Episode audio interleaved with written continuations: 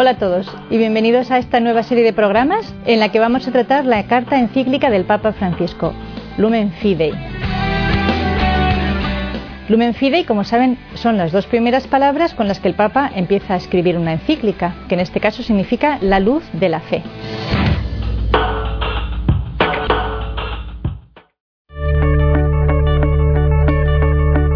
Terminábamos el capítulo anterior de esta serie sobre la Lumen Fidei, la encíclica del Papa Francisco en la que nos habla de la fe, introduciendo esta pregunta que el Papa hace. ¿Hay alguna justificación? ¿Cuál es la justificación interna de la fe que hace que sea proponible a todos los hombres? Que hace que sea una verdad de tal calibre que sea válida para cada persona en su individualidad e incluso en su subjetividad? Si la fe tiene algo de universal y en este, digamos, avanzar de la reflexión del Papa, reflexionaba, como decíamos en el capítulo anterior, en la relación que hay entre el amor y la fe.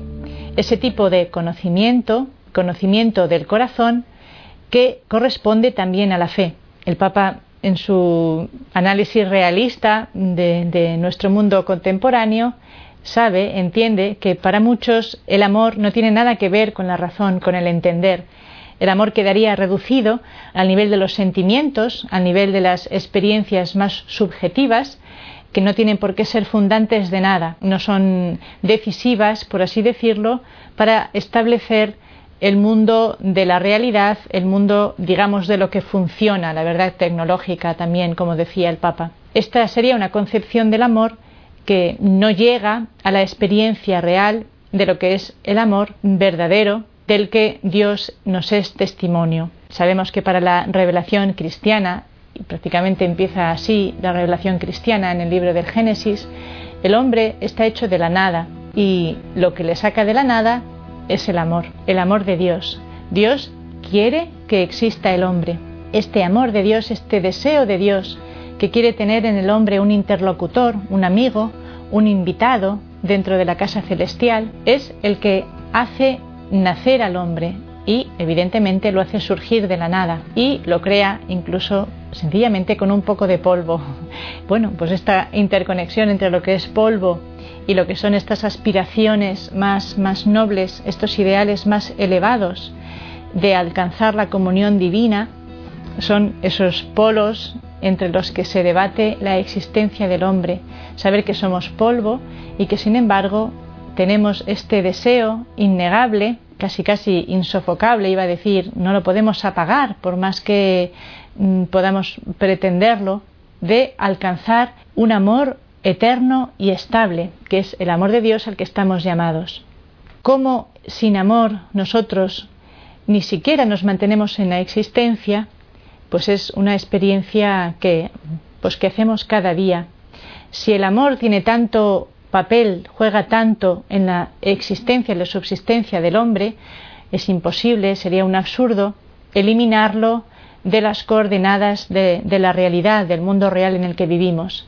Se cuenta de un experimento que, se, que hicieron en el tiempo del mundo griego, unos hombres que discutían sobre cuál era el lenguaje originario. Los griegos opinaban que todos los niños en realidad tenían el lenguaje griego en sus mentes, solo que tenían que aprender el de sus padres.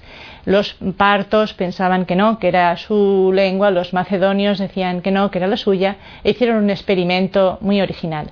Cogieron niños recién nacidos de padres que hablaban distintas lenguas nativas maternas y los metieron a todos en una habitación sin hablarles absolutamente nada, solamente les daban el alimento, aquel alimento y aquellos cuidados que requieren la subsistencia del bebé, del niño, y pues cuentan las crónicas que de aquellos 20 niños que eran, no subsistió ninguno, murieron todos, y eso que les estaba garantizado el alimento y la higiene y el sustento necesario. Solo habían sido privados de la palabra, del amor, de la comunicación personal de eh, los propios padres. El amor, lo queramos o no, es un elemento fundante fundamental para que el hombre se comprenda a sí mismo y por tanto para que pueda desarrollarse a sí mismo en lo que es. Una concepción del hombre en la que se erradicara completamente el origen en el amor, la naturaleza basada precisamente en este deseo y capacidad de amar y este fin en el amor eterno sería una explicación insuficiente, insatisfactoria. Tenemos también algunos ejemplos prácticos en nuestra vida que nos pueden em, iluminar este aspecto, como el amor no entra solamente em, a formar parte de nuestra vida como algo que le da color, que le da emoción, pero que no interviene, por así decirlo, en las coordenadas de nuestro entendimiento. Yo he conocido casos, por ejemplo, de, chicas, de muchachas que se han quedado embarazadas, pues por ejemplo en un momento en el que para ellas les resultaba inconveniente porque no habían terminado los estudios, porque ya tenían dificultad en afrontar las dificultades, digamos, de la vida que estaban llevando, el embarazo y el niño supondría una dificultad añadida para las que no se veían preparadas, no tenían fuerzas. Esta es una manera de juzgar, ¿verdad? Es una manera de juzgar basada no en la fe, eliminando también mm, la palabra que el corazón tiene en la emisión de nuestros juicios, fundada tan solo seguramente en el miedo o en la necesidad de buscar mi propia seguridad, no lo sé, pero elimina una parte de nuestro juicio.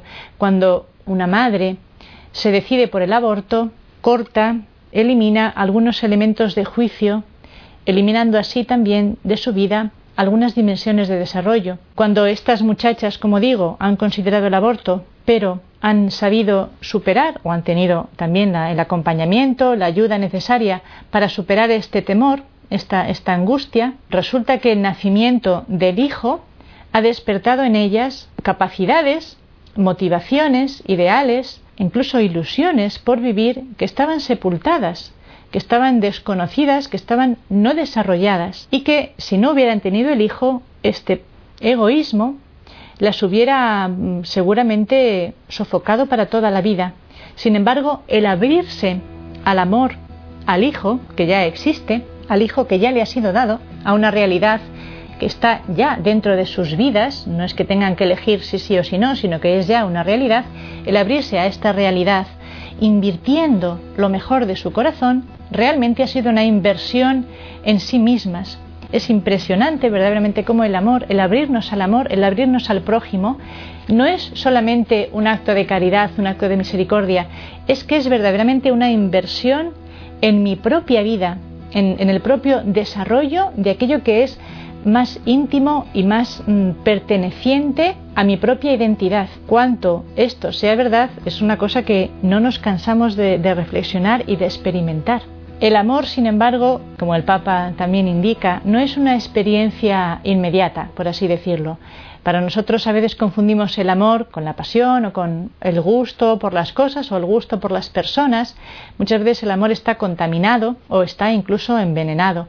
En el corazón, explicábamos en la introducción de la encíclica que estamos tratando, Lumen Fidei, acompañados por el Papa, es, digamos, es alcanzado por nuestros pensamientos, aquello que está en nuestra mente, que a veces es la fe, a veces son razonamientos, a veces son imaginaciones, sentimientos, y todo esto puede llegar incluso a embotar el corazón, cegar el corazón y hacerle incapaz de percibir, de gustar la luz de la fe, la luz que viene de Dios. Podríamos compararlo pues a un paladar estragado, como decimos. Si una persona se dedica a comer cosas avinagradas, cosas en vinagre, después su paladar va a estar estragado para, para saborear cualquier otro alimento. Tendrá que esperar un poco a liberar su paladar de aquella excesiva cantidad de vinagre para recuperar la capacidad de saborear otros alimentos. Si juzga el sabor de otros alimentos por lo que él puede experimentar en ese momento, estará siendo injusto con los demás sabores. No porque yo no soy capaz de experimentarlo, será insípido el vino, será insípida la tarta de chocolate. Sencillamente ahora mismo soy incapaz de saborearlo. El corazón, nos advierte el Papa, también sufre, puede sufrir de este embotamiento. Es muy necesario que analicemos honradamente y que tratemos convenientemente de quitarle, digamos, de alejar del corazón aquello que le está embotando, que le está cegando, que le está absorbiendo, de manera que no percibe nada más. Y uno puede embotarse de muchas cosas, puede embotarse de imágenes o de, o de sonidos, puede embotar el corazón del hombre el afán de dinero, el afán de riquezas, el afán de poder. Tal vez, pues mm, por las circunstancias que nos ha tocado vivir o por la cultura en la que vivimos, el afán de dinero es una de las cosas que más ciega en nuestro corazón. Lo ciegan en el sentido que lo conducen por una vía demasiado estrecha, demasiado delimitada y niegan o impiden ver la realidad. Recuerdo ahora un padre de familia que contaba precisamente cómo se había metido de tal manera en el trabajo, se levantaba a las 5 de la mañana, trabajaba todo el día, llegaba a casa cansado, no tenía tiempo ni humor para, estar con sus hijas pequeñas, ni para hablar con su mujer, y un buen día se despertó a las 5 de la mañana diciendo ¿qué estoy haciendo de mi vida? Estoy anulando toda mi vida porque la he concentrado exclusivamente en el afán de conseguir dinero y he olvidado mi vocación primera, mi deseo primero, que era fundar una familia y ver crecer a mis hijas y ayudarlas en su crecimiento. Es un, como un despertar a veces eh, lo que necesitamos en nuestro corazón. Es un verdadero toque, como dice el Papa, un toque de Dios que nos hace no ya descubrir, sino recordar, recordar cuál es nuestra, nuestro deseo auténtico, profundo y verdadero. Y un toque de Dios que además viene con la certeza de que yo puedo salir de mi embotamiento, puedo salir de mi camino errado, de la jaula, de la trampa en la que me he metido y aspirar, reconducir mi vida por un camino mucho más sincero, mucho más auténtico.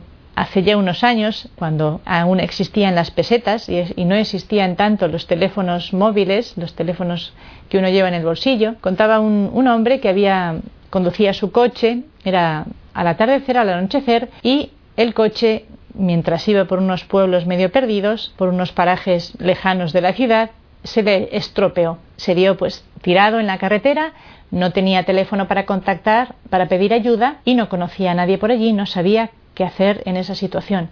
Se acercó un labriego que venía con su tractor, entonces se paró y le preguntó eh, ¿qué le pasa? ¿Necesita ayuda? Sí, se me, ha, se me ha estropeado el coche. Pues este buen hombre cargó el coche, lo remolcó, hasta, hasta el pueblo más cercano, hasta el taller, y allí pues acompañó al hombre para poder ayudarle en sus necesidades hasta que el coche estuvo reparado, el pueblo entero le ayudó a este hombre y cuando él ya se iba con el coche arreglado, estaba el hombre maravillado de, de, la amabilidad de este, de este hombre y de, este, y de estas gentes y les quería pagar dándoles mil pesetas. Y este labriego le dijo, no, no quiero, no quiero su dinero. En nuestro pueblo solemos decir que un amigo vale más que mil pesetas. Esto es una verdad que tantas veces nosotros también tenemos que recordar. Un amigo, no solo un amigo vale más que mil pesetas. Un esposo o una esposa vale más que mil pesetas. Un hijo, una hija, una familia vale más que el dinero.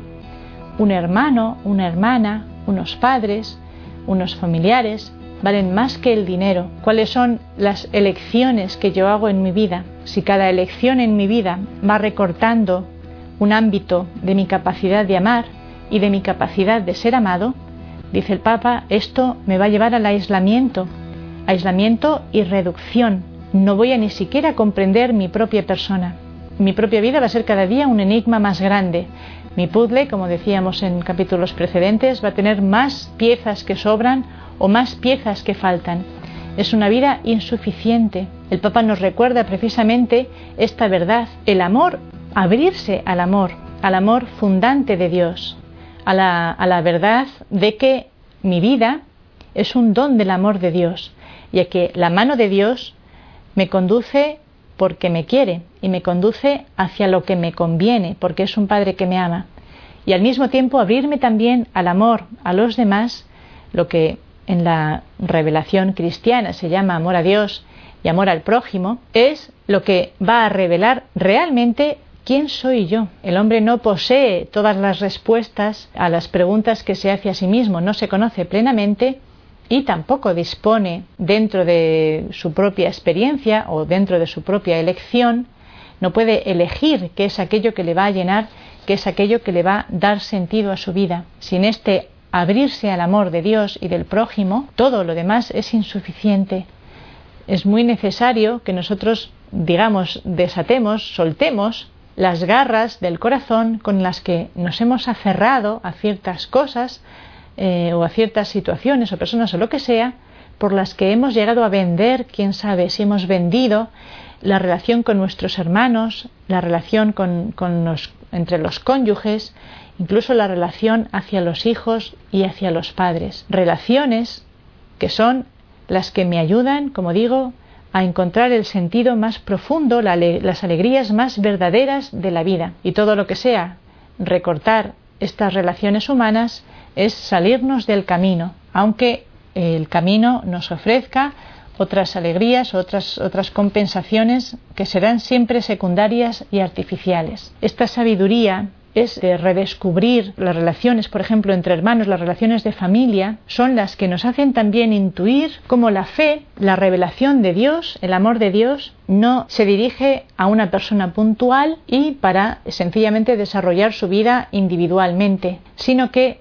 de verdad transforman nuestra existencia, la existencia de la humanidad, en una fraternidad total. El hecho de tener un Padre común, el hecho de que Dios se haya manifestado ya Abraham y también a través de Jesucristo y en nuestros propios corazones, como dice San Pablo a los romanos, en nuestro espíritu grita Abba Padre, nuestro espíritu reconoce a Dios como Padre, nos abre también a una experiencia gozosa, aunque no exenta de dificultades, que es la de la fraternidad universal. Yo puedo ver en cada hombre un hermano. Como digo, primero tengo que haber aprendido a ver en mis hermanos no enemigos, no competidores, no cargas, sino aquella relación personal que es la que confiere una riqueza y una autenticidad y una dimensión que enriquece mi vida y la lleva realmente a la plenitud humana. Si yo veo como enemigos o como competidores a las personas con las que he nacido y he convivido,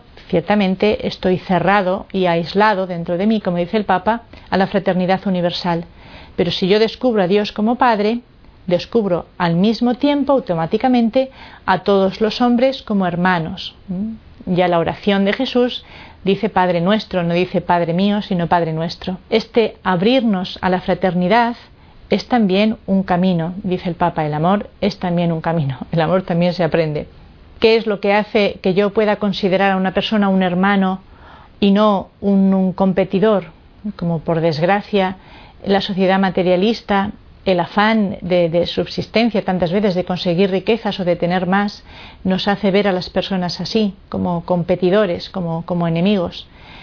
La fraternidad, el entender que a pesar de las diferencias de opinión o diferencias de gustos o cien mil distintas diferencias que puede haber entre las personas, lo que nos une es mucho más importante que lo que nos separa. Y esto es fundamental que entendamos que entre los hombres, empezando por mis hermanos, pero entre todos los hombres, aquello que nos separa es mucho más intrascendente que aquello que nos une, que nos identifica y que en el fondo nos hace iguales. Si no llegamos a percibir las cosas con esta profundidad, con esta autenticidad, si yo no llego a entender que mi hermano, la persona que tengo delante de mí o, lejos de mí, tiene las mismas aspiraciones auténticas en su interior, yo no lo veré como un igual a mí, lo veré, como digo, como un competidor.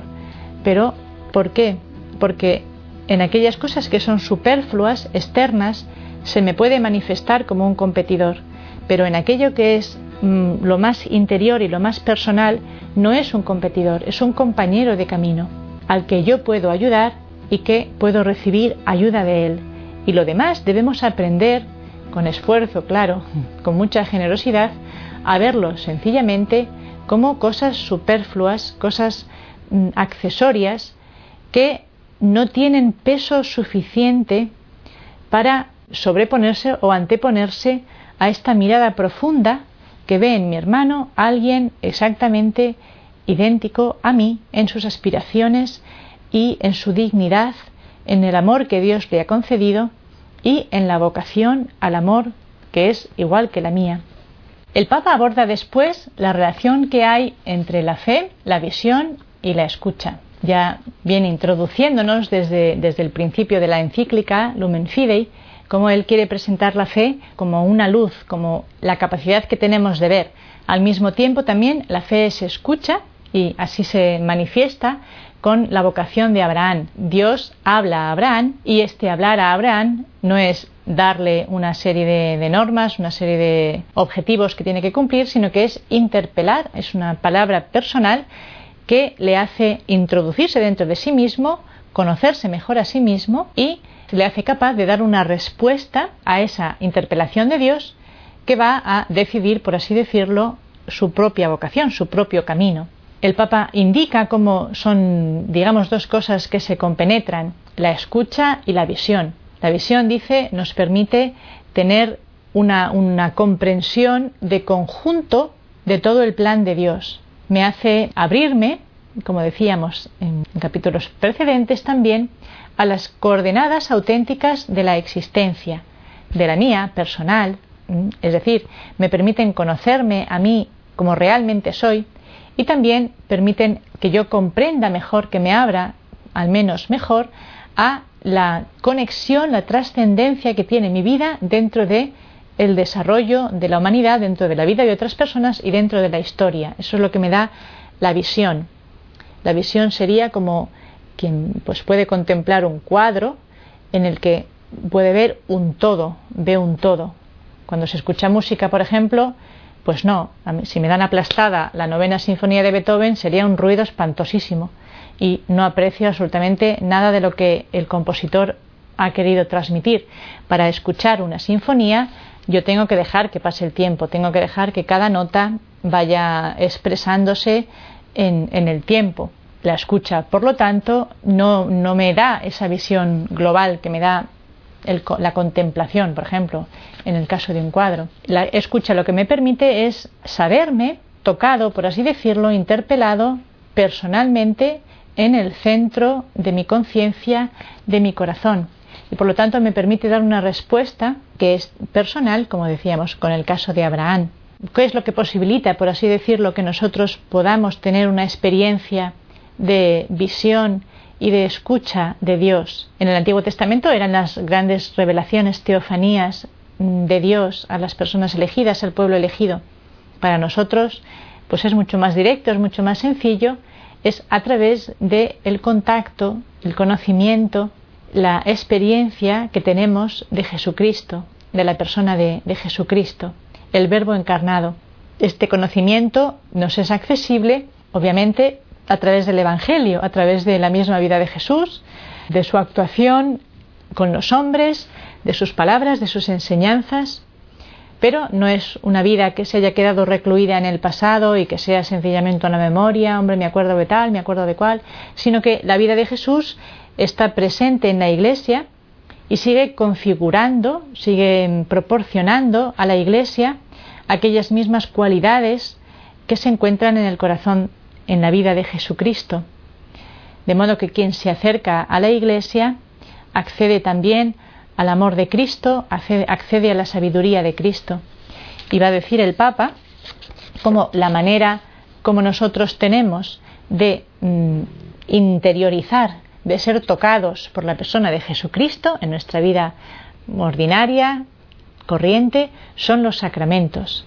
En los sacramentos Dios nos toca, Jesucristo nos toca y produce aquellos efectos que produjo también en las personas que tuvieron la fortuna, la gran ventaja de convivir con Él, de verle, tocarle, escucharle en su vida terrena. De esto hablaremos en el capítulo siguiente. Por tanto, os esperamos para un nuevo capítulo sobre la Lumen Fidei.